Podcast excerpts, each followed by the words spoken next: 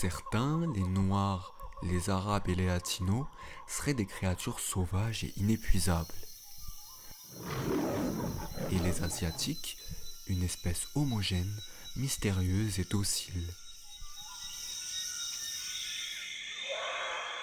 Dans la jungle du fétichisme racial, les explorateurs, armés de leurs bottes et de leurs cartes, sont à la recherche de sensations fortes et charnelles. C'est pourquoi ils ont quitté la civilisation et sont prêts à prendre tous les risques pour capturer une de ces espèces. Bon, j'espère en tout cas que vous avez apprécié cette petite parodie. Maintenant, trêve de plaisanterie. Bonjour à toutes et à tous, je m'appelle Anas Daïf et vous écoutez l'épisode 6 d'À l'intersection, le podcast qui donne la voix aux diasporas maghrébines, afrodescendantes et asiatiques dans toute leur intersectionnalité. En moins d'un an, on est déjà à plus de 15 000 écoutes dans près de 50 pays différents. Merci d'être toujours plus nombreux et nombreuses à appuyer sur Play. Bon, c'est vrai que ça fait un petit moment qu'on ne s'est pas parlé ou du moins écouté. Tout d'abord, je vous souhaite une belle année 2021 en espérant qu'elle soit moins pourrie que 2020. On croise les doigts. Aujourd'hui, je vous parle de fétichisme racial et de racisme sexuel, mais surtout de fétichisme racial. Deux concepts assez connus et pas assez en même temps. Comment cet épisode va s'organiser Je vais d'abord revenir sur la définition et l'histoire du fétichisme racial. J'accueille également plusieurs témoins qui sont le cœur même de ce podcast pour vous raconter leur histoire et l'impact qu'a eu ce fétichisme racial sur leur vie. Maya Sana, créatrice de contenu et sociologue canadienne, donnera également son analyse sur le cas spécifique des femmes maghrébines, et moi, comme d'habitude, j'apparaîtrai ponctuellement pour préciser certaines choses. On commence Le fétichisme racial tire ses origines des premières expéditions coloniales et pose de nombreux problèmes aujourd'hui aux personnes dites racisées en Occident. Mais si ça ne vous dit rien, ne vous inquiétez pas, les premiers concernés vous donnent tout de suite une définition claire, nette et précise.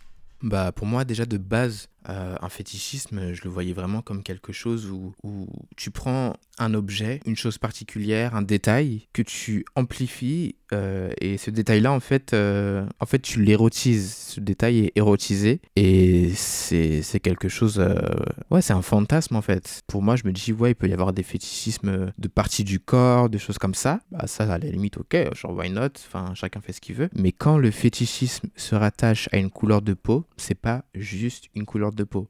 Parce que généralement, les gens, ils vont rarement te dire simplement Oh, j'adore ta couleur de peau, même si je l'ai déjà entendu. Hein. Mais c'est tout ce à quoi la couleur de peau va renvoyer. Donc, en fait, un imaginaire bestial. Euh, ouais, bestial, animal. Dans mon cas, comme je suis noir, a tout euh, un imaginaire de sauvage, de tribalisme. Oui, c'est ça en fait, c'est que ma couleur de peau me précède, elle m'a précédé euh, trop de fois dans mes relations sentimentales. Le problème du fétichisme racial, c'est que c'est parfois tellement compliqué à définir qu'il y a beaucoup de fétichistes qui font passer leur fétiche pour une simple préférence, alors que en fait absolument pas. absolument pas. Euh, quand tu animalises, tu exotises une personne, c'est pas une préférence. C'est horriblement déshumanisant. Je veux dire. Euh, Vraiment, pour moi, le fétichisme, c'est quand tu vois la personne que pour ce qu'elle représente dans ta tête, en fait. C'est juste une attraction euh, qui est basée euh, sur ton imaginaire, quoi. C'est comme si la personne, elle avait, elle disposait pas de son corps, elle disposait pas de sa personne. La personne qui est en face est là pour la chair, la couleur de peau de cette personne, la, ses origines. Elle n'est pas là pour l'individu en lui-même. Et c'est ça qui est désolant c'est ça qui est déshumanisant. On va voir euh, les personnes racisées comme une masse et ne pas individualiser les, personnes en se disant que je peux remplacer euh, une asiate par une autre, je peux remplacer euh, une femme noire par une autre, un homme noir par un autre, sans se dire que chacun a son individualité et que ce qu'ils recherchent derrière, c'est vraiment le côté exotique et, fantasmé et non pas une personne en tant que telle en dehors de sa couleur de peau. Basé sur cet euh, imaginaire, sur ce portrait qui est fait des noirs et noireux, et eh ben en fait euh, le fétichiste il a des attentes, euh, il a des attentes en fait de nous et, c'est déshumanisant pour ça parce que du coup on n'existe pas en tant qu'individu et que soit on se retrouve à devoir bah, se détacher mais être constamment en train de lutter pour se, pouvoir se poser en tant qu'individu soit alors des fois ça peut arriver que juste on se soumette à cette image et que juste on, on assume le rôle qu'on est censé avoir.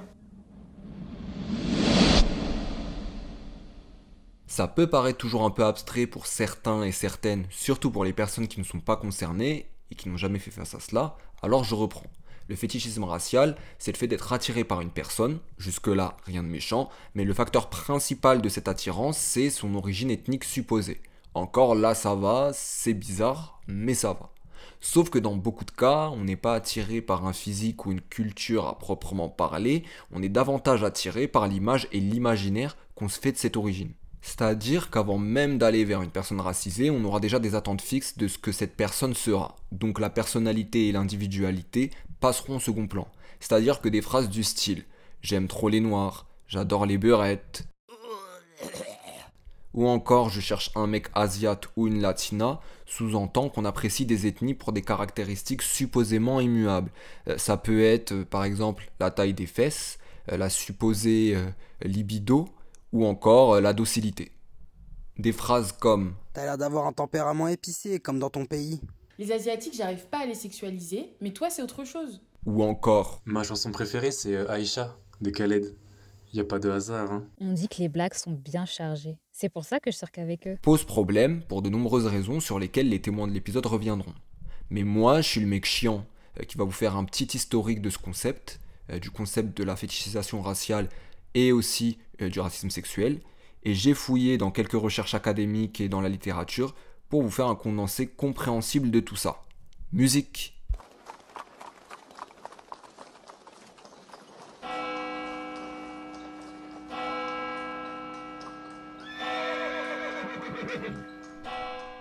Pour comprendre le fétichisme racial, il faut remonter à l'époque coloniale, et plus principalement lors des premières conquêtes de grande ampleur.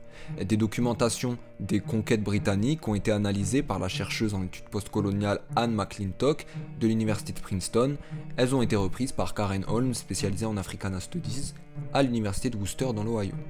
Ces documents révèlent l'utilisation d'un champ lexical colonial très sexualisé et romantisé des conquêtes. Par exemple, dans ses journaux de voyage, Christophe Colomb suggérait que la Terre avait la forme d'un sein. Le Nouveau Monde et les futures colonies aux quatre coins du monde étaient souvent décrites comme une terre vierge par les colonisateurs. Ce récit patriarcal de l'impérialisme évoquait ces terres à travers un vocabulaire attribué aux femmes et à la féminité à cette époque, suggérant alors la nature passive et soumise de la nature, qui n'attend qu'une chose, la conquête de l'homme. La féminisation et la sexualisation du récit impérialiste européen a poussé à l'exploitation sexuelle des femmes colonisées et des hommes aussi, qui étaient considérés comme des sous-produits. Entre deux génocides et deux idéologies racistes, ils ont trouvé le temps de considérer les peuples envahis par le prisme de la sexualité et de l'objectification. Parce que les terres colonisées étaient déjà fantasmées et exotisées, alors pourquoi pas les peuples? Vous faites le lien maintenant entre la vision qu'avaient les colonisateurs des terres vierges, soumises, et celui qui se faisait des corps des personnes racisées? Par exemple, on disait que les hommes noirs avaient d'énormes pénis et que les femmes noires avaient des relations sexuelles avec des singes, donc une sexualité très très très libérée. En Orient, entre gros guillemets, on considérait les peuples arabes et asiatiques comme des havres de paix d'épanouissement sexuel avec leurs harems, leurs femmes, leurs danseurs et danseuses, leurs esclaves et leurs paysages exotiques. Encore de gros guillemets. Comme l'explique le théoricien postcolonial Studies Edward Said dans l'orientalisme, ça passait aussi par les arts, avec Delacroix et Renoir, et la littérature. Gustave Flaubert, entre autres, associait par exemple dans ses œuvres et ses notes de voyage l'Orient avec l'évasion, l'érotisme, la femme arabe était imaginée comme pourvoyeuse de plaisir. J'ai discuté avec la journaliste Lynn Landau au sujet du fétichisme racial, et elle m'expliquait que les colonisateurs ôtaient la virilité de l'homme asiatique en le faisant passer pour doux et passif. Et c'est exactement ce que dit la chercheuse de l'université de Yale, Robin Tseng les femmes d'Asie, euh, qu'elles soient vietnamiennes, thaïlandaises, japonaises ou chinoises, étaient considérées comme soumises, douces et dociles. Les hommes de leur côté euh, étaient considérés comme efféminés, doux, désexualisés, une sorte de double féminisation, comme euh, elle le qualifie. D'une part, on a les hommes asiatiques non sexualisés, et de l'autre, des femmes hypersexualisées. Je précise que le racisme sexuel, c'est le fait de rejeter totalement une ethnie de sa potentielle vie amoureuse parce qu'on la sexualise pas ou bien qu'on la sexualise trop par exemple. Bref, du sexe encore et toujours. Ces histoires, théories et stéréotypes, étaient considérées comme vraies, parce que les Européens n'avaient pour la plupart jamais quitté le continent, donc ils croyaient les faits, encore de, de gros guillemets, rapportés par les colonisateurs. C'est donc sans surprise qu'à l'arrivée des esclaves en Europe, les personnes noires étaient considérées comme hypersexualisées et non civilisées, ce qui a ouvert la voie à un profond processus de déshumanisation et d'exploitation sexuelle qui a laissé des traces dans l'imaginaire collectif des pays occidentaux. En fait, l'histoire coloniale occidentale a modelé la façon dont beaucoup de personnes voyaient les habitants des pays d'Afrique et d'Asie, et certaines caractéristiques qu'on leur a attribuées ont perduré dans le temps et se sont inscrites dans les inconscients. Vous n'y croyez pas? Alors repensez à ces phrases qu'on sort encore et toujours aux personnes noires, maghrébines, asiatiques, sur une supposée sexualité très développée ou au contraire sur une attirante docilité. C'est de la période coloniale dont elles sont tirées, c'est un héritage comme me l'a expliqué la journaliste Lin Landau lors de notre entretien. Maintenant que le cours d'histoire est fini et que j'ai assez parlé, je laisse la parole aux témoins du podcast qui vont raconter leur expérience du fétichisme racial et l'impact que cela a eu dans leur vie. On va appeler ce mec blanc Mathieu. Donc j'avais discuté avec lui une application de rencontre et euh, on s'est vu, ça s'est bien passé. Et donc après ça, on a discuté et euh, au moment, euh, à un moment de la conversation, il me dit bon, l'air un peu gêné, c'est une question un peu inévitable, mais t'es de quelle origine? Et là, du coup, je comprends pas. Et c'est bizarre parce que au moment où il a dit c'est une question inévitable, genre pendant cette seconde, la seconde avant qu'il pose la question, j'ai su ce que ça allait être en fait. Et je pense que ça en dit long. Ça en dit long parce que finalement, c'est une question qui est revenue euh, très souvent en fait euh, dans ma vie, dans mon adolescence, etc. Et là, j'avais 18 ans, je venais de quitter le lycée. Et euh, c'était la première fois que je rencontrais des mecs en fait. Donc j'avais bien vu que déjà sur les applications de rencontre, soit c'était no blacks, donc pas de noirs, soit c'était au contraire je recherche des blacks. Et ce mec-là, en fait, il avait rien mis comme ça sur son profil. Donc, euh, moi, pour moi, je me disais, au pire, non, il peut pas être comme ça. Et en fait, si. Euh, donc, je lui ai dit mes origines, tout ça. Parce que je savais pas comment réagir, je savais même pas. S'ensuit ensuite euh, qu'il me dit qu'il aime les mecs noirs, tout ça. Il commence à parler de ses ex et tout. Et pareil, je suis gêné, mais je me dis, bon, il est sympa, j'avais pas confiance en moi et tout. Et finalement, ça a été un, on va dire, un régulier pendant quasiment deux ans jusqu'à ce que je me dise mais en fait mais là c'est pas possible en fait genre euh, faut que tu te sortes de cette situation. Il y a eu euh, ce type euh, rencontré à une soirée hip-hop à Paris, un énorme coup de cœur, même si il y avait des problématiques en tout genre, qui était dans une relation libre, du coup avec une femme noire, qui en date voilà, après cette fameuse soirée, m'avait dit que lui, de toute façon, euh, il avait toujours aimé les femmes noires. Depuis qu'il était tout petit, il n'avait jamais été attiré par une, euh, par une femme blanche ou d'une autre, euh, d'une autre, une autre ethnie. Même moi, qui, qui suis métisse, bah, j'étais même trop claire selon ses goûts quoi. Je devais avoir 20 ans, j'habitais à Toulouse et avec des amis, on est allé en boîte de nuit. Un homme, je sais pas, du 30-35 ans, blanc, s'approche de moi et me dit D'habitude, j'aime pas les noirs trop foncés comme tes potes, mais toi, c'est différent, je te trouve vraiment mignon. Je me demandais, euh, alors là, cette personne pense vraiment m'avoir fait un, un compliment euh, Est-ce que c'est réel? Et ben, ça m'a un peu mis en colère, mais je, suis resté assez silencieux sur le coup. En fait, c'était comme si lui pouvait se permettre de faire des sélections et on devait être honoré de, de, son, de son attirance pour nous, quoi. Ensuite, dans d'autres histoires, après, ça va être sur les applications de rencontres. Enfin, euh, on va directement nous demander euh, la taille euh, de notre sexe parce que c'est bien connu, voilà. les hommes noirs ou les hommes arabes, ce ne sont que des pénis, que des sex toys.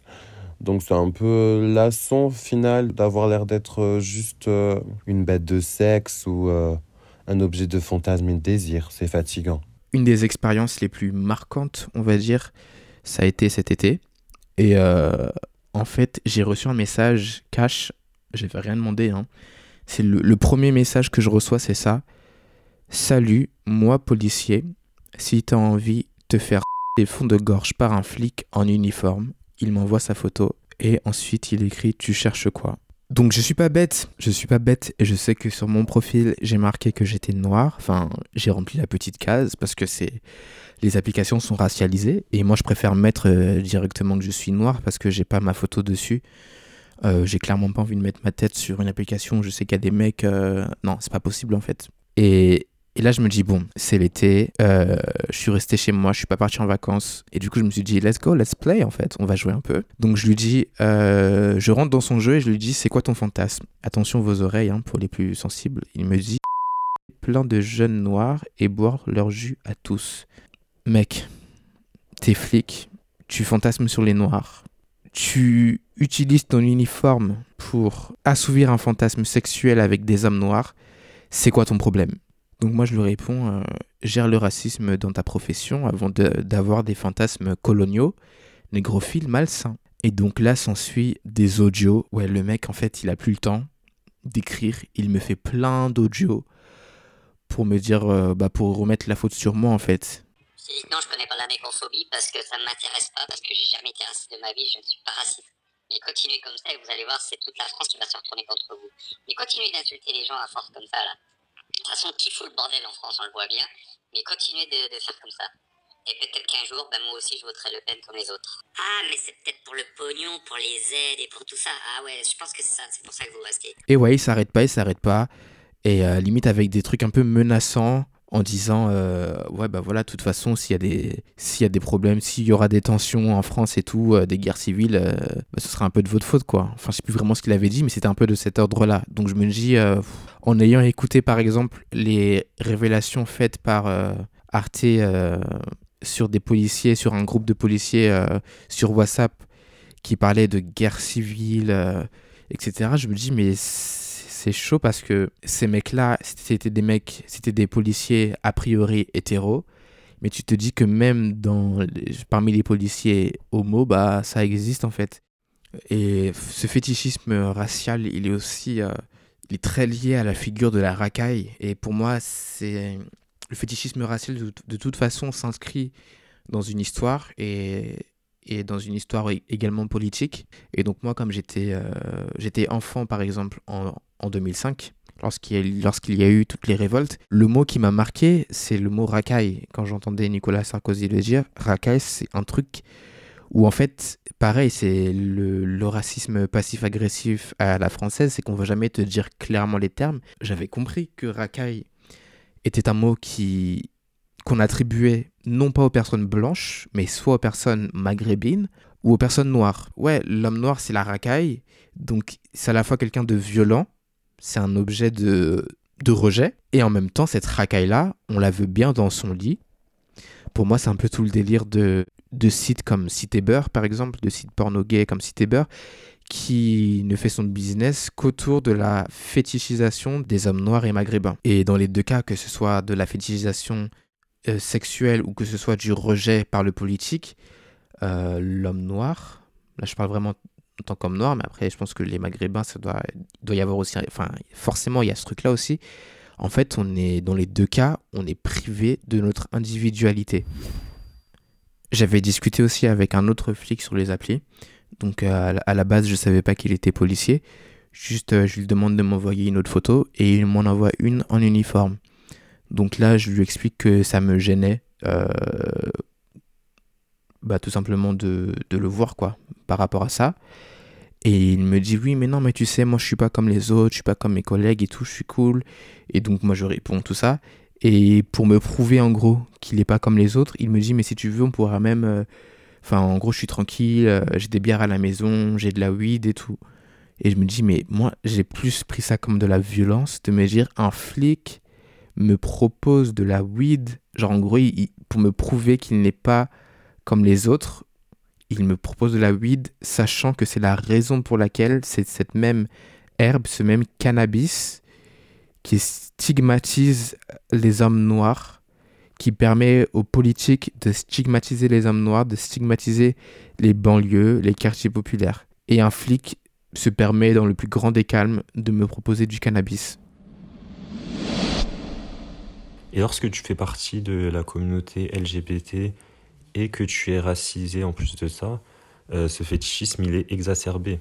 C'est-à-dire que même au sein de cette communauté, les blancs vont avoir une sorte de, de fantasme malsain en fait sur les personnes racisées. En grandissant, quand j'ai commencé à faire des rencontres, euh, je me rendais pas compte que je faisais face à du fétichisme. Pour moi, c'était euh, ça flattait d'une certaine manière mon ego parce que j'avais l'impression d'être euh, apprécié, d'être de plaire. Mais tu te rends compte au final que que c'est malsain parce que ces personnes-là en fait ne s'intéressent pas à toi en tant que personne, elles s'intéressent vraiment à ce que tu représentes et à l'image qu'elles se font de certaines communautés dans leur tête. Pour donner une anecdote, on m'a déjà demandé une fois euh, si j'étais circoncis ou pas. Donc déjà, de, ça avait rien à voir dans la conversation. Puis la personne qui me demande, qui me demande si ça me manque ou pas de ne plus avoir euh, de prépuce. C'est vraiment, c'est, c'est tellement ridicule en fait avec du recul. Mais sur le coup, euh, tu comprends pas et tu, tu comprends pas en fait ce qui se passe. Et ou bien les personnes qui, lorsque tu commences à leur parler, t'appellent directement euh, Habibi.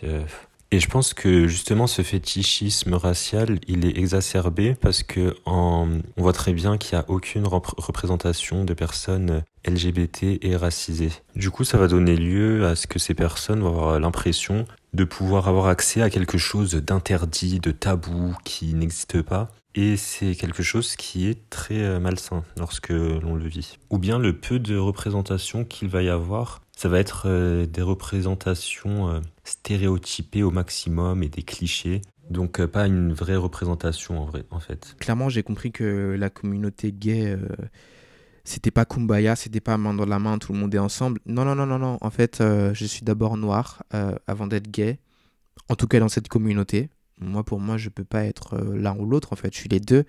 Mais dans cette communauté, je suis avant tout noir. Et noir, pourquoi? Parce que euh, moi, on m'a déjà clairement dit aussi euh, que ce qui. Enfin, un négrophile m'a dit que ce qui l'excitait chez les mecs noirs, c'est que il avait l'impression de, le faire avec des hétéros. Limite, c'était une manière de dire tu ne seras jamais de la communauté. on, on vous veut comme objet sexuel, mais on vous veut pas comme euh, des alliés potentiels euh, avec qui on va lutter, etc. Alors moi j'aimerais rebondir et réagir sur deux choses avant de laisser à nouveau la parole aux témoins. D'abord le colorisme, c'est-à-dire le fait de choisir la personne avec qui on va relationner en fonction de sa teinte de peau, sa carnation, comme on dit deux personnes au tout début. Et ça montre à quel point le fétichisme racial qui est vicieux peut l'être encore plus. Parce que même entre deux personnes noires, l'imaginaire véhiculé par la couleur de peau est différent. Une personne plus claire sera renvoyée à l'exotisme, aux îles, et une personne plus foncée qui peut aussi être renvoyée à l'exotisme sera quand même davantage considérée comme bestiale. Donc comme vous l'avez entendu un peu avant, on a l'impression de se retrouver dans un supermarché où chacun choisit ses niveaux de couleur avant même d'apprendre à connaître la personne. Fancy Beauty n'a qu'à bien se tenir. C'est une déshumanisation pleine et totale de l'individu.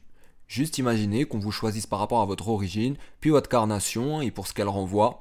C'est un peu comme aller chez Otakos. Ensuite, le deuxième point que j'aimerais souligner euh, concerne la communauté gay. Alors j'en ai discuté avec Maya Sana sur la fétichisation des hommes gays dans la communauté euh, LGBT et on se demandait pourquoi cette fétichisation était aussi forte. Pourquoi dans les applications de rencontre, les hommes gays ne craignaient pas d'afficher pas de black, pas d'arabe, pas d'asiate ou au contraire black only. Pourquoi aussi, dans la manière d'aborder dans les applications de rencontres ou en soirée, les origines étaient si importantes et qu'on balançait à la gueule des réflexions fétichistes avec une facilité déconcertante. On en est arrivé à une ébauche d'explication, qui selon moi est très superficielle, mais mérite quand même d'être évoquée pour ouvrir une brèche. Et de toute manière, on est là pour discuter et réfléchir ensemble. il y a déjà le problème de la représentation dans la communauté gay des personnes racisées qui sont soit complètement absentes, soit super stéréotypées, comme l'a expliqué un de nos témoins. Ensuite, il y a la question de l'oppression. Pour rappel, le fétichisme racial est l'expression de la suprématie blanche et des rapports de domination de la blanchité sur les personnes minorisées.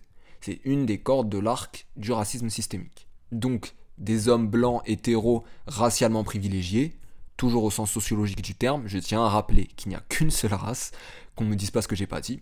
Je reprends euh, et je précise, donc les hommes blancs euh, hétéros financièrement, socialement et racialement privilégiés exercent une domination sur les groupes minorisés dans les espaces de pouvoir, les femmes, les personnes racisées, les pauvres, la communauté LGBT, etc. La communauté gay est donc minorisée, ok, rien de neuf. sauf qu'elle est aussi traversée par des dynamiques de racisme systémique, où les blancs restent la norme et les plus privilégiés, même si leur orientation sexuelle est encore rejetée dans de nombreux espaces publics. L'homophobie est vive, une frustration se crée, les tensions sont lourdes, le racisme est alors exacerbé, les oppressés deviennent oppresseurs et les hommes gays racisés subissent des conséquences plus directes et plus palpables. Euh, cette asymétrie de l'oppression, l'oppressé à l'extérieur, oppresseur à l'intérieur, accentue le racisme. Évidemment, ce n'est qu'un début très sommaire sur lequel il faut se pencher plus en détail plus tard. J'ai volontairement fait un focus sur la communauté LGBT qui a ces dynamiques de fétichisme racial et de racisme systémique propres à elle. Bon, il est temps de poursuivre vers les autres témoignages. Au niveau du contexte, euh, je travaillais dans un centre aéré et euh, j'étais animateur et euh, on avait une salle, une salle de pause où on se retrouvait à plusieurs animateurs parce que c'était un grand centre aéré. Et un jour, je me suis retrouvé face à, il y avait trois animatrices qui étaient en train de rire. Enfin, j'ai remarqué qu'elles me regardaient en mode on est en train de parler de, de toi, quoi. Je leur demande euh, qu'est-ce qu'il y a avec le sourire en demandant ce qui se passait et tout. Et euh, on va l'appeler euh, X. X dit Bah en fait, on était en train de parler de toi, mais je sais pas si ça se dit, me le prend pas mal, mais en fait, on voulait savoir de combien de centimètres était ton, ton pénis. Précision, je suis un homme noir 6 c'est pas la première fois qu'on pose ce genre de questions, mais de la part de, de, collègues que je connaissais pas énormément et dans ce contexte, j'ai j'ai pas ultra ultra hum, apprécié. Moi j'avais trop peur de, de, me faire écarter euh, socialement. Donc euh, j'ai ricolé, j'ai senti un peu du, du, dégoût, du mépris. Et en fait, euh, j'aurais dit que j'allais pas leur répondre. Et hum, pendant plusieurs minutes, quoi, enfin les 15 minutes de, mon, de ma pause, elles sont mises à parler de, de mon pénis. Mais comme si j'étais pas là. Là, en reparlant, hum, j'avais oublié à quel point ça m'avait. je m'étais senti sale, quoi. Vraiment humilié quoi. Et euh, c'est un truc euh, qui m'avait euh, beaucoup marqué à l'époque parce que j'avais j'avais 19 ans. J'étais pas, pas à 19 ans, on n'est pas forcément ultra à l'aise avec son corps ou on comprend pas exactement, on n'est pas encore bien à l'aise avec tous les faits de sexualité, donc c'était assez compliqué pour moi. J'ai une autre anecdote. C'était en soirée, et là j'étais beaucoup plus vieux. Je devais avoir 27, euh, 28 ans. Je me suis retrouvé en soirée où je retrouve être le seul noir. à l'époque, je travaillais dans un com où il n'y avait pas beaucoup de noirs aux soirées. Alors, je savais à chaque fois que c'était un bourbier de me retrouver être le seul noir à une soirée. Donc euh, j'y suis allé quand même à reculons. Et il y a une fille qui semblait être intéressée par moi. Et euh, par contre, euh, dans son approche, il y a eu des regards. Elle, elle a essayé de, de, se mettre à danser d'une manière... alors je sais pas si c'était l'alcool ou si c'était... qui était comme ça, mais elle m'a dit que bah ouais, tu vois, t'es impressionné. je le sais, mais en fait j'ai appris à faire des danses africaines si tu veux. Moi je suis pas attiré, je suis pas intéressé je le montre et, euh, et, elle le prend pas vraiment bien et au point qu'elle m'insulte un peu devant tout le monde. Euh, L'alcool, pardon, euh, n'a pas aidé. Et elle m'a dit, bah, de toute façon, toi, t'es pas un vrai euh, Renoir, parce que euh, les vrais Renois, ils aiment les femmes qui ont des grosses fesses, comme moi, et toi, depuis tout à l'heure, tu réagis même pas. Et là, pareil, ça m'a, ça m'a saoulé. Donc, euh, alors là, j'ai pas rigolé parce que à 28 ans, j'ai, arrêté de rire euh, quand on me fétichisait ou quand on utilisait ce genre de propos à mon égard. Ce qui est important de retenir ici, et j'ai fait exprès de faire suivre deux témoignages de deux hommes noirs, un gay et un hétéro, c'est que le fantasme, finalement, reste le même. Dans tous les cas, l'homme noir est considéré à travers le prisme de la prouesse sexuelle et euh, d'une forme de machinisme. Machinisme parce que, comme on peut l'entendre dans le dernier témoignage, une jeune femme vient devant un homme noir, danse ce qu'elle juge être une danse africaine et attend une réaction quasi mécanique, bestiale de l'homme noir. C'est comme si elle se disait je vais danser, me déhancher comme une sorte de parade nuptiale et ça va créer ou débloquer un mécanisme animal. Et au final, quand notre témoin refuse et euh, la, recale, elle l'insulte, c'est sa seule réaction, elle le traite de faux noir, comme s'il n'y avait qu'une seule façon d'être noir. En somme, il est animalisé, bestialisé. La jeune femme s'est retrouvée dans la position d'un gosse pas satisfait parce que son jouet électronique ne fonctionne pas. Imaginez notre témoin dans cette situation, privé de son individualité et sali. La femme ne lui a même pas demandé son nom, elle est partie à la chasse, on se demande même s'il n'était finalement pas interchangeable, puisqu'il n'y a qu'une seule vision euh, de l'homme noir. N'importe qui ferait l'affaire, non? Bon, passons à la suite. Dans la seconde partie de ce podcast, des femmes asiatiques, latino-américaines, noires et maghrébines vont raconter leur expérience en matière de fétichisme racial. Des premiers rencarts aux relations amoureuses, de la remise en question de soi et de son identité, euh, elles sont nombreuses à raconter leur cheminement en tant que femmes minorisées en France. Je me retire quelque temps euh, car j'estime que leur parole euh, n'est pas toujours entendue et je leur laisse vraiment ce créneau. A tout à l'heure.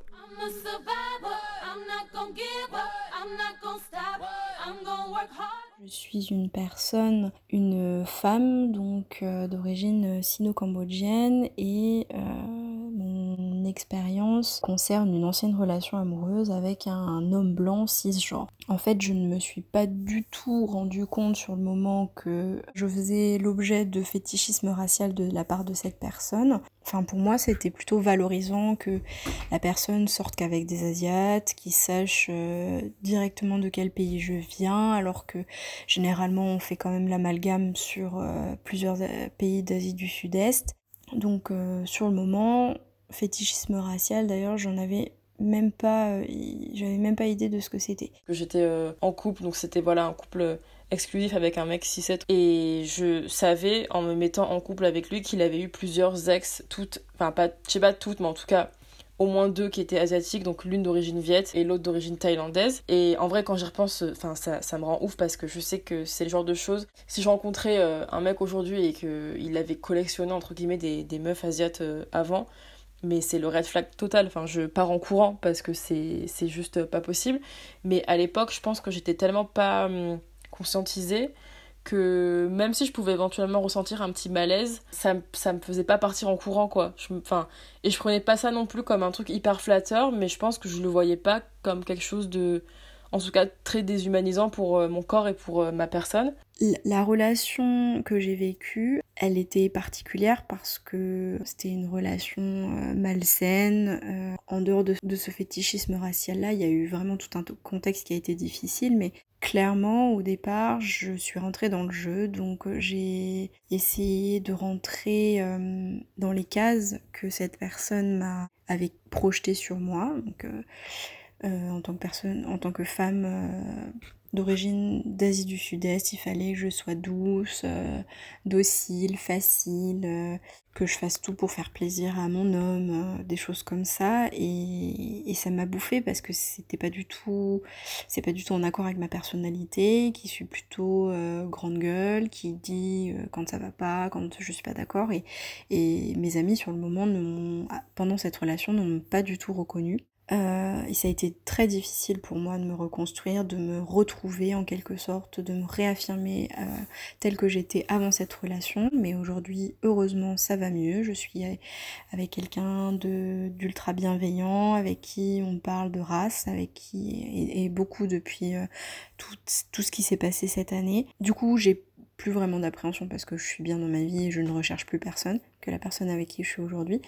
Mais je pense que euh, forcément ça touche, forcément ça, ça change quelque chose en nous. Pareil, à un moment, ce mec donc avec qui j'étais en couple m'avait dit, euh, alors c'est très cru, mais il m'avait dit, on est, enfin, toi et moi, sexuellement, on est fait pour être ensemble parce que j'en ai une grosse, et toi, ton vagin est serré, parce que voilà, enfin, apparemment, euh, les meufs asiates ont des vagins euh, serrés. À partir du moment où, en fait, on, comment dire, on fige des caractéristiques qui sont supposées être assignées à une race tout entière, ouais, c'est vraiment figer des stéréotypes, et du coup, c'est hyper déshumanisant parce que c'est bah, essentialiste et du coup, euh, à partir du moment où on fétichise, on arrête de considérer l'individu avec lequel on, ou laquelle on, interagit comme une personne à part entière en fait. Et en fait, c'est plus euh, apprécier quelqu'un pour les attributs qu'il ou elle représentait et sur lequel ou laquelle on projette des fantasmes que euh, relationner avec euh, un individu qui a euh, ben, ses qualités propres, sa personnalité propre,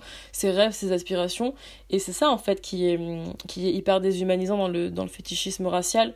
C'est que c'est un peu comme si on... Comment dire Comme si en tant que personne racisée, on perdait le contrôle sur, sur nos, nos corps en fait, puisque finalement ce qui est fétichisés, c'est bien nos corps, c'est nos corps de personnes racisées qui portent une histoire, donc euh, ben, que ce soit celle de l'esclavage pour les personnes noires ou celle voilà d'une période coloniale euh, pour d'autres ethnies. Que moi par exemple quand enfin un mec me dit que il a eu je sais pas combien d'ex asiatiques avant moi, enfin je me sens pas du tout comment dire ben valorisée et unique en tant que en tant que personne et en tant qu'individu puisque je me dis qu'en fait il prend juste pour une ben, une poupée en fait qu'on ajoute à à une collection derrière une vitrine et c'est ça qui est, qui est, qui est terrible. Euh, c'est qu'on perd euh, non seulement notre agentivité sur euh, nos corps, mais aussi notre individualité. Et c'est vrai qu'il y a une anecdote pour moi qui a été d'une violence assez inouïe et qui m'a vraiment confirmé ce qu'était le fétichisme cette anecdote, euh, elle a en guest star euh, quelqu'un de connu, quelqu'un d'influent qui est venu me parler euh, sur les réseaux. Ses appels et, ses SMS, c'était des échanges au tout début sur mes origines. Il me parlait énormément du pays d'origine de mon père et un côté un peu paternaliste, un peu, un peu colonial, en mode je connais mieux ton pays que toi et euh, à me parler énormément de ma sexualité. J'étais complètement matrixée, c'était tellement énorme pour moi que cette personne vienne me parler. J'ai laissé passer euh, des choses que j'aurais littéralement jamais dû laisser passer. Quand je l'ai rencontré, euh, enfin il en avait rien à foutre de ma vie, il s'en foutait, il retenait jamais rien. Et moi, il, il m'avait reniflé les cheveux et il m'avait dit Tu sens carité, ça m'excite. Et cette phrase, elle résonne dans ma tête encore quelques années plus tard, quoi. Mais tellement c'est improbable. Enfin, mais qui dit ça? C'est c'était tellement malsain déjà comme moment. Ah, non, rien que d'y penser, ça me, franchement, ça me fout la gerbe. Et en plus de ça, c'est une personne euh, connue dans le petit microcosme parisien pour avoir euh, certaines passions pour, euh, pour les jeunes femmes métisses. Euh, je suis d'origine portoricaine du côté de ma mère, donc la culture euh, latino-américaine et caribéenne a toujours été hyper importante et présente chez moi. Il faut savoir que j'ai l'apparence euh, d'une portoricaine assez typique et en l'occurrence un corps assez en chair, que ce soit au niveau du ventre, comme aux cuisses, comme aux fesses, comme aux bras. Et tous ces attributs que la société eurocentrée me faisait mal accepter, elles se sont, après que je les aime enfin, transformées en attributs exotiques et sexuelle pour euh, quelconque raison. Mon ex-copain, à notre premier encart, pour l'anecdote, euh, il a respiré mes cheveux et m'a dit euh, ça sent les tropiques. Au début de notre relation, quand je lui ai dit que j'étais latina, il m'a dit Ah ouais, j'ai toujours rêvé de sortir avec une latina et tout, depuis le temps que j'en cherchais, je l'ai enfin trouvé. Donc ça se rapporte complètement à un fantasme en fait, à un rêve, à quelque chose qu'il cherchait à atteindre, à une quête. Ou alors plus loin dans notre relation, il pouvait me dire euh, heureusement qu'il y a des rebeux, des renois, des latinas en France. T'imagines, il n'y aurait que des babtous. Heureusement qu'il y a eu la colonisation. Donc euh, quand il me disait ce genre de choses à l'époque, euh, je pensais que c'était positif. Il me disait qu'il devait vraiment, vraiment apprécier mon corps, que c'était que des compliments, même si au fond, je ressentais un malaise en moi en fait. Et c'est seulement après coup que j'ai réalisé que c'était du fétichisme racial, parce que tout ce qu'il appréciait chez moi, il le rapportait toujours à mes origines, à mes caractéristiques latino-américaines et pas à la personne que je suis à part entière en fait. Je me souviens de ce date avec un mec euh, rencontré sur une appli qui habitait pas à Paris initialement, mais avec qui je parlais énormément. On s'est vu, le mec était pas fascinant. Déjà, ça, aidait pas. Et qui m'avait sorti quelque chose du genre euh, qu'il aimait pas quand euh, les femmes noires s'épilaient les parties intimes parce que elles ont la peau épaisse et que ça faisait des poils incarnés, quoi comme ça, de prime abord. J'avais absolument, absolument rien demandé. Je pense que la fétichisation raciale, contrairement à la préférence, est beaucoup plus réductrice. Elle tourne carrément à l'obsession. Dans mon cas, par exemple, ça fait plusieurs années déjà que je porte le voile. Et les messages que je reçois, donc majoritairement euh, des personnes sur Instagram, sont liés à ce tissu. Ce n'est clairement plus à l'être humain à qui on s'adresse, mais uniquement à du coton sexualisé. Avant même de m'envoyer un salut ou de commencer la conversation de manière entre guillemets un peu normale, on me dit directement qu'on va me sauver. Je vais venir sur un chameau, je vais te sauver, tu seras ma beurette. Mais vous avez le droit à la sodomie, non? Vous restez vierge comme ça, donc ça va. La liste est bien sûr non exhaustive. Généralement, je supprime, je bloque et je réponds pas. Je pense que comme le contrôle des parties visibles ou non de mon corps leur échappe, il est déjà beaucoup plus facile pour eux d'envisager le fait que ce pouvoir-là appartient à un homme qui est responsable de ma situation que d'admettre le fait qu'une femme est dotée de libre arbitre. Et donc ils essayent de récupérer un pouvoir qui ne leur a jamais appartenu, mais dont le manque est visible. Mais en réalité, cette histoire, elle est beaucoup plus ancienne que ça. L'image passive, soumise, lascive de la femme orientale était déjà là sous de la croix. Et ce sont des étiquettes qui ont existé, qui existent et qui existeront probablement encore pendant un très long moment. Alors, je fais une légère interruption. Vous inquiétez pas, ce sera rapide. Vous avez entendu le témoignage d'une jeune femme maghrébine voilée sujette à des stéréotypes dégradants. Je vous présente juste à nouveau Maya Sana, sociologue et créatrice de contenu canadienne d'origine marocaine, qui va offrir une analyse de l'image de la beurette, mais aussi des personnes racisées fétichisées plus généralement euh, dans, dans son ensemble. C'est en lisant un de ses articles sur le fantasme de la beurette et de la gazelle que j'ai pris contact avec elle pour lui poser la question. Maya Sana, c'est à vous.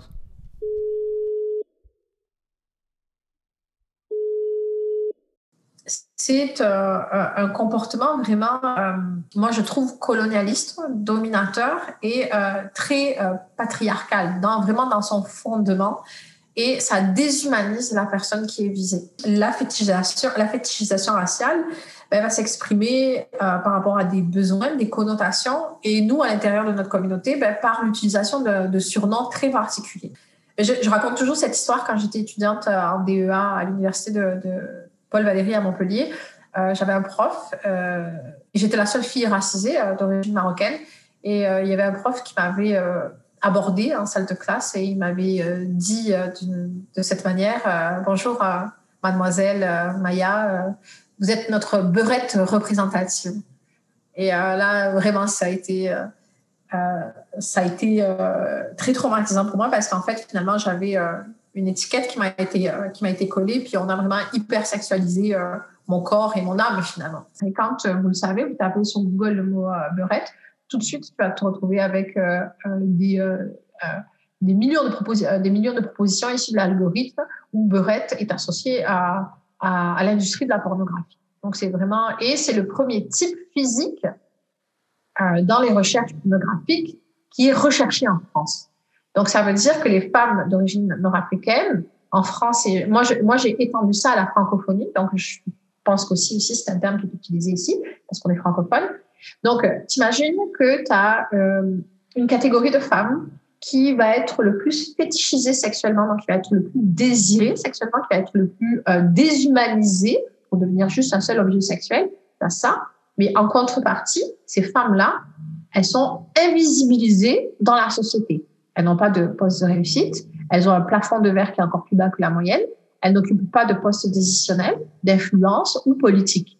Rien de tout ça. Et c'est sûr que quand tu vois que toi, tu es populaire par rapport à tes attributs physiques, mais qu'en même temps, tu n'as même pas la possibilité de contribuer à la construction sociale de ton environnement, c'est qu'il y a un problème. Et c'est sur ce problème-là, je pose mon doigt sur ce problème-là, justement. Tu vois que tu fais l'objet de fétiches dans l'intimité, mais quand il s'agit de prendre la parole et de faire changer les choses et de rétablir un minimum de redistribution des biens et euh, du pouvoir, ben là, on n'est pas invité au débat. Et au contraire, non, on va nous ostraciser parce qu'à partir du moment où il y en a une qui va essayer d'aller chercher le pouvoir et qui va se battre pour un minimum d'inégalité sociale, une d'entre nous, elle va être, euh, elle va se retrouver, elle va être confrontée à un environnement hostile et euh, ça va être beaucoup plus compliqué pour elle. Mais à partir de, mais par contre, concernant la sphère de l'intimité, donc c'est-à-dire être dans les lits, ça effectivement, euh, nous sommes des candidates de choix. Merci beaucoup Maya Sana. Donc dans cette dernière partie du podcast, les témoins s'interrogent sur les conséquences que le fétichisme racial a eu sur eux.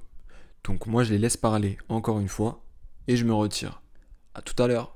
Ça, ben, c'est vrai que ça a des conséquences forcément euh, néfastes sur euh, l'image qu'on a de, ben, de sa personne et sur sa santé mentale aussi parce que euh, on se sent comment dire moi par exemple je me suis sentie vraiment salie quand je repensais rétrospectivement à toutes ces histoires enfin je me suis sentie pas respectée en fait dans mon intégrité dans ma bah ouais dans mon intégrité euh, d'abord euh, on va dire spirituelle entre guillemets et physique parce que je me suis dit ben en fait ouais on t'a vraiment pris pour un, un objet parce que je me suis retrouvée complètement objectifiée et ça c'est dégoûtant en fait. Et quand tu repenses après coup tu te sens vraiment euh, bah ouais pour ma part ouais salie et, trahi quand même. En tant que meuf noire, je suis d'abord passée par le fait de pas être désirable parce que noire, de, fin, de m'entendre dire à chaque fois que ma négritude, voilà, c'est ça qui faisait que j'étais pas forcément désirable. Et puis ensuite, tout d'un coup, tu, euh, le fait d'être noire devient euh,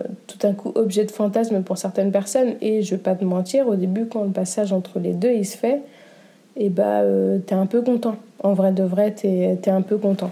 Oh, avant, personne ne me voulait parce que noir, et maintenant, enfin, je me retrouve euh, avec un blanc qui me, qui me trouve attirante parce que noir, quoi, tu vois. Donc, c'est bien après hein, que tu captes que, euh, ah oui, mais il y a quelque chose qui va pas là, parce que avec lui, je suis, euh, je suis noire, mais pas dans mon individualité, quoi. Je suis noire avec toute une image autour de moi.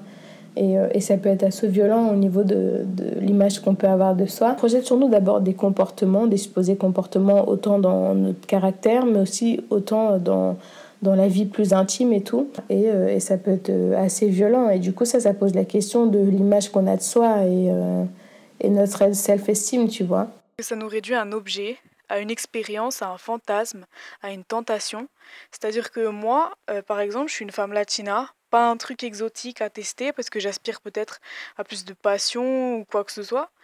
Euh, d'ailleurs, pour parler de mon cas, euh, ce qui explique un peu le fétichisme racial que j'ai pu subir, euh, je vois qu'en Europe, on a cette vision de la latina qui danse sensuellement, la latina sauvage, entre guillemets, qui s'accapare de tous les hommes, qui parle fort. Et c'est devenu un véritable stéréotype, en fait, et un sexe symbole, la latina, dans le monde entier. La preuve de, tout ce que me disait euh, mon ex-compagnon. Et euh, les formes dont on se moquait tellement à l'époque sont devenues maintenant des attributs sexuels que je devrais cacher car trop provoquants. C'est un comportement très réducteur qui est normalisé et que même moi j'ai normalisé euh, avant de me poser la question. Chaque personne a, euh, a une image du, coup euh, d'elle-même qui est, qui est erronée et qui est modifiée, mais on réagit euh, tous et toutes différemment. Mais moi, je sais que hum, j'étais un peu. J'avais du mal en fait à être au clair avec moi-même par rapport à, à l'image que je renvoyais, dans le sens où en fait, quand j'étais plus jeune, donc quand je dis jeune, c'était vraiment enfant, je me sentais pas du tout euh, valorisée de par mes traits asiatiques et je me trouvais pas du tout. Euh, bah, typiquement, je me trouvais hyper moche parce que ben on se moquait de moi, on se moquait de mes yeux, on se moquait de ma couleur de peau. Donc, euh, donc voilà. Et puis en fait, je suis passée de ça donc à une, un sentiment vraiment d'infériorité et de non-valorisation à une sursexualisation. Et du coup, ben, passer brutalement de, de, ben, d'une étape à une autre comme ça, sans transition, euh, et surtout, ben, deux euh, extrêmes qui sont pas du tout sains, en fait. C'était, assez compliqué. Et aussi, la fétichisation raciale, en fait, euh, je pense que ça, ça, ça, a quand même des impacts sur la santé mentale qui sont, bah, qui sont énormes, dans le sens où, comme on sait que les personnes qui nous fétichisent ont des attentes hyper précises sur comment on est censé se comporter, que ce soit psychologiquement, moralement ou sexuellement, en fait, si on, on colle pas à ces attentes, il y a un retour de bâton, il y a un backlash qui est, qui est énorme. Par exemple, euh, je sais que ben, l'ex dont j'ai parlé, il avait des attentes hyper, euh, ouais, hyper stéréotypées, hyper précises sur comment, en gros, la, entre guillemets, femme asiatique devait se comporter. Et du coup, je pense qu'il idéalisait à mort, enfin, il fantasmait à mort, en fait, le mélange entre, euh, ouais, le côté genre dragon, entre guillemets, et ben, petite ouais, genre femme asiatique hyper docile et, malléable en fait. Et voilà, des fois il avait envie que je sois rebelle, des fois il avait envie que je sois docile, un peu comme sa chose. Et puis euh, quand ça collait pas à ses attentes, et eh ben il était pas content quoi. Et c'est ce qui s'est passé en fait, c'est que bah, je me suis rebellée et euh, voilà, ça lui a pas plu. Mais bah, du coup ça s'est terminé, mais c'est moi qui me suis pris le retour de bâton. En gros, avec le, fétichisme, j'ai l'impression personnellement hein, d'être perçu, mais vraiment comme un, comme un animal quoi, comme une espèce de bête de foire qu'il faut, euh, qu'il faut exhiber et dont on parle. Et on parlait de moi par rapport à un pénis que qu'aucune de ces personnes euh, n'avait vu. Ouais, je, je, me sentais pas bien et je me sentais pas bien au point que maintenant, bah, dans euh, l'image que j'ai eue de moi pendant très longtemps, c'était une image dégradée et je me demandais vraiment pourquoi est-ce que j'étais perçu comme ça, qu'est-ce qu'il fallait que je fasse pour plus que ça arrive, euh, quel moment euh, ça va être dérapé, mais maintenant, euh, maintenant j'en ai plus rien à faire. Hein. Mais vraiment, c'est ça en dit plus sur la personne qui tient ses propos que, que sur moi. Donc j'ai appris à me déconstruire moi-même et en me déconstruisant moi-même, j'ai appris à me déconstruire pour, pour les autres personnes auxquelles je suis attiré, en l'occurrence les femmes. Par contre, Maintenant, euh, je, je, sors qu'avec euh, des personnes racisées. C'était des histoires où je savais que euh, j'étais aimé par, pour ce que je suis et pas pour ce que l'on s'imaginait de moi. Et maintenant, bah, moi, je me porte beaucoup, beaucoup mieux. Par expérience, je trouve que dans la réalité, c'est beaucoup plus compliqué de détecter cette fétichisation. Donc, par précaution, finalement, je suis beaucoup plus méfiante lorsqu'une personne n'ayant pas la même origine que la mienne m'aborde et essaye de me parler, tout simplement. Je dirais que ces expériences ont plutôt impacté ma façon de voir et d'interagir avec les autres personnes, plus qu'elles ont impacté l'image que j'avais de moi. Je suis arrivée à un stade où je me demande même plus si la personne va sortir ou non une phrase déplacée, mais plutôt quand est-ce qu'elle va la prononcer? Et ça fait qu'en fait, on n'arrive pas à baisser notre garde parce que euh, on est toujours dans le. Ben, la charge raciale est trop importante en fait. On, on, est toujours. Euh, ben, on se méfie et on est prudent parce qu'on sait que potentiellement, ben, la personne en face de nous va nous, ouais, nous objectifier. Du coup, euh, il y a aussi la possibilité de, ben, de choisir, d'opter pour entre guillemets l'amour politique et de relationner qu'avec des personnes de, ben, de son groupe ethnique. Mais voilà, ça c'est euh, une autre histoire. Mais en tout cas, euh, le fétichisme racial, ça fait que on est vraiment dans un esprit, en fait, euh, on n'arrive pas à baisser notre garde et où notre estime de, de nous-mêmes, en fait, est quand même assez, assez tronquée et assez abîmée. Maintenant, du coup, quand je relationne notamment avec des personnes blanches, ça me fait pas forcément avec euh, d'autres personnes racisées, tu même si je pense que la négrophilie, c'est pas peut-être forcément un truc de blanc, mais, mais quand je relationne avec des personnes blanches ou quand on est un peu au début, enfin, il y a toujours euh, euh, cet élément où je me dis, ouais, mais ça se trouve, lui, il voit juste une noire, mais il ne voit pas comme individu, et c'est quelque chose, bon, peut-être à tort ou à raison, j'en sais rien, mais dont je peux pas me détacher, donc ça fait que du coup, je suis plus autant à l'aise de, de, relationner avec des personnes blanches. Et puis, bah, parce que mon expérience, ça me l'a montré d'ailleurs, que bah, très souvent, quand tu creuses un peu, euh, les personnes blanches avec qui j'ai pu euh, avoir des relations, euh, bah, assez vite, tu vois que bah, c'était souvent des, des giganégrophiles, quoi, tu vois.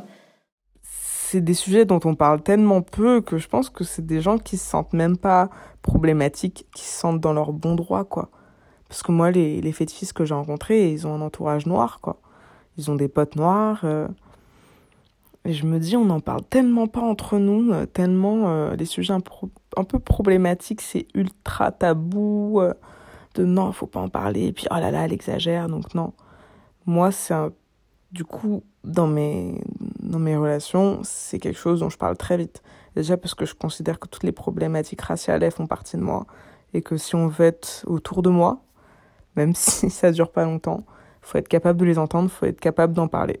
Donc voilà, c'est juste que maintenant euh, aussi, je suis devenue beaucoup plus méfiante. C'est-à-dire que dès qu'on parle de trop vite de mes cheveux, de mes origines, tout de suite je call out la personne en lui disant en fait non, euh, non, il ne va pas y avoir euh, de trip exotique avec moi. Ce que tu dis, j'utilise toujours le mot racisme qui fait toujours un peu peur, qui surprend. Il y en a que ça énerve, il y en a qui s'ouvrent à la discussion. Et voilà, je pense que il faut qu'on discute. On arrive à la fin de ce sixième épisode à l'intersection. Alors, que retenir de toutes ces informations? J'ai fait exprès de brosser large pour vous donner un panorama global de la fétichisation raciale dans plusieurs strates et sphères de la société française. Tout d'abord, il faut se rappeler que tout le monde n'est pas un fétichiste aguerri et que bien qu'il faille rester un peu sur ses gardes, on ne peut pas s'arrêter d'avoir des rencarts, des relations et des aventures avec d'autres personnes.